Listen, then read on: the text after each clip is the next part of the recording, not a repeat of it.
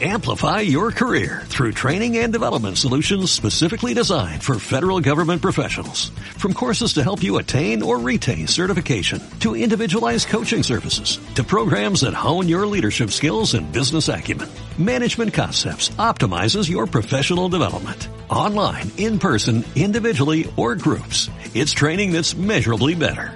Learn more at managementconcepts.com. That's managementconcepts.com. Capítulo 12. Pipeto es nombrado emperador. ¿Por qué se encontraba Pipeto en aquella casa solitaria en medio del bosque? ¿Qué había sido de él después de su famosa fuga de la posada de las moscas? Para responder estas preguntas necesitamos retroceder un poco. Deben, en efecto, saber que el monito no bien hubo metido a traición al pobre Nani en el bolsillo de Golaseca, empezó a correr sin rumbo fijo, huyendo por entre los árboles del bosque. El único deseo que tenía era el de encontrar el camino que debía conducirlo de nuevo a su casa. Y mientras corría como un desesperado de aquí para allá, a donde sus piernas y el miedo lo llevaban. Al menor soplo del viento, al más leve susurro de las hojas, le parecía tener en sus talones al terrible jefe de los bandidos, con el gato en el bolsillo. Por fin, al caer el día, encontró una tribu entera de monos que gritaban, chillaban y se arremolinaban a su alrededor. Al preguntar el motivo de aquel alboroto, supo que la tribu se hallaba reunida para elegir a su emperador. Entonces Pipeto, poniéndose en pie en medio de la multitud, hizo gestos de querer hablar. Se produjo súbitamente un gran silencio y Pipeto habló así. Queridísimos hermanos, veo que quieren elegir un jefe y que este jefe le quieren dar el título de emperador. Hasta ahí nada que objetar, ya que todo el mundo sabe que sobre gustos no hay nada escrito, como decía aquel filósofo, al que le gustaba que le, que le dieran patadas. Ahora bien, hasta ahora y entre los aquí presentes, solo veo uno realmente digno de ser nombrado emperador. ¿Quién es ese? Dinos su nombre. rugieron mil voces. Pipeto bajó los ojos y no respondió nada. ¿Quién es ese? repitieron las mismas voces gritando más fuerte. Queremos saber su nombre, su nombre, su nombre. ¿De verdad quieren saberlo? dijo entonces Pipeto. Me desagrada decirlo en público, pero el único digno de ser elegido emperador soy yo. ¡Viva Pipeto! ¡Viva nuestro, nuestro emperador! ¡Viva el emperador de todos los monos! Gritó aquella inmensa muchedumbre, entusiasmándose y aplaudiendo.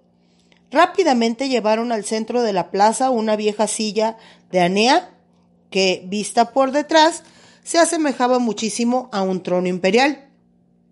Pipeto se sentó en ella y con gran dignidad y majestad mientras una numerosa charanga formada por cien panderetas y cien cuernos comenzó a tocar el himno de la coronación.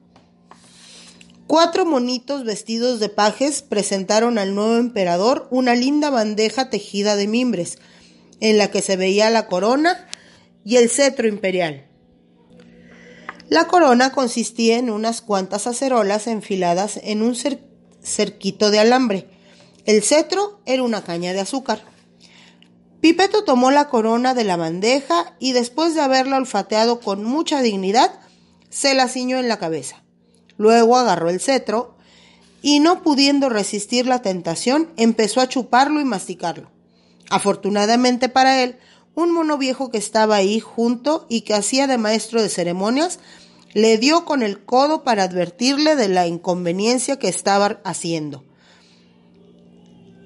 El nuevo emperador dejó al instante de chupar y para reparar el escándalo dado, decidió pasarse un buen cuarto de hora chupándose los dedos. Entonces se adelantaron 16 monos que llevaban a hombros una magnífica litera adornada con hojas, flores y hermosísimas frutas. El maestro de ceremonias, después de haber hecho dos profundas reverencias, dijo respetuosamente al nuevo emperador, Venga, Majestad, ahora le toca a usted. ¿Qué me toca a mí? ¿Y qué tengo que hacer? Le guste o no, dígnese subir a la litera. ¿Y cuando me suba, a dónde me llevarán? Al Palacio Imperial, donde se halla su residencia y está su lecho. Al oír esto, Pipeto hizo una cierta mueca que, traducida al lenguaje hablado, más o menos quería decir. A decir verdad, más a gusto dormiría yo en la rama de un árbol, como lo he hecho hasta ahora, que en un lecho imperial. En consecuencia, volviéndose al gran maestro de ceremonias, le dijo, Perdone amigo, yo soy vuestro emperador, ¿no es cierto? Ciertísimo. ¿Y qué quiere decir emperador? Pues quiere decir que usted es el mono que manda a todos los demás monos y que el menor deseo de su majestad debe ser obedecido inmediatamente.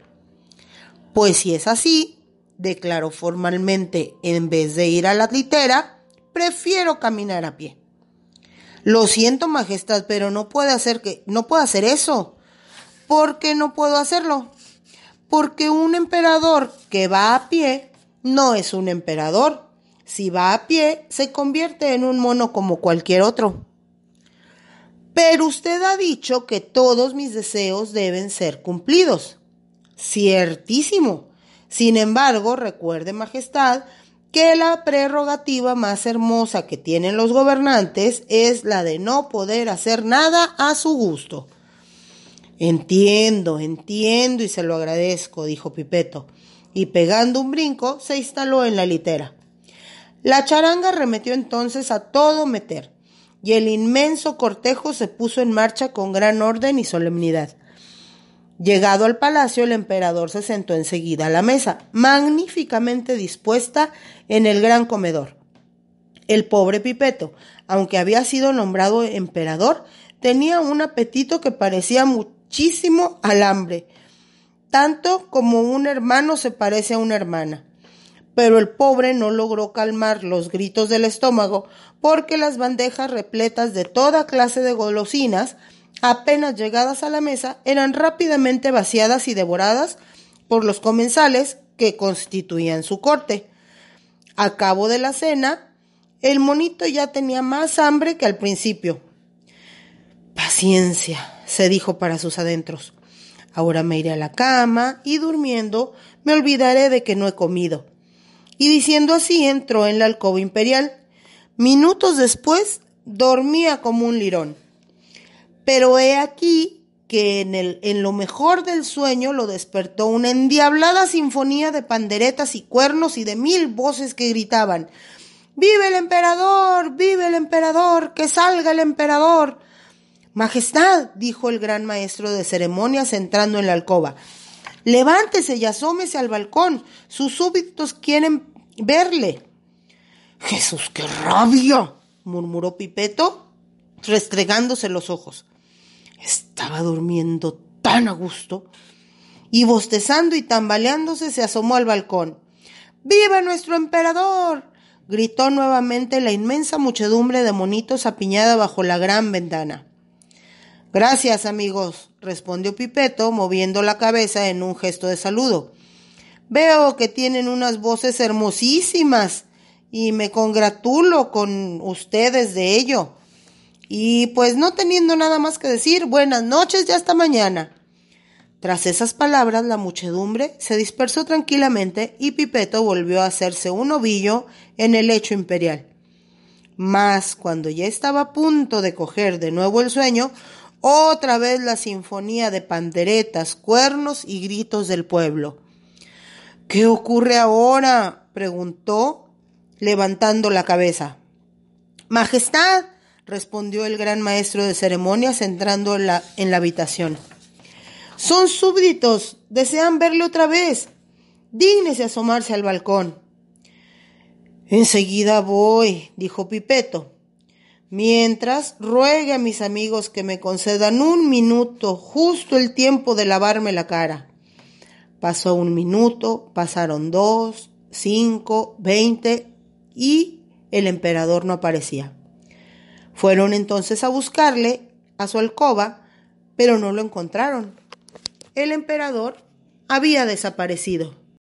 Amplify your career through training and development solutions specifically designed for federal government professionals. From courses to help you attain or retain certification, to individualized coaching services, to programs that hone your leadership skills and business acumen, Management Concepts optimizes your professional development. Online, in person, individually, or groups. It's training that's measurably better.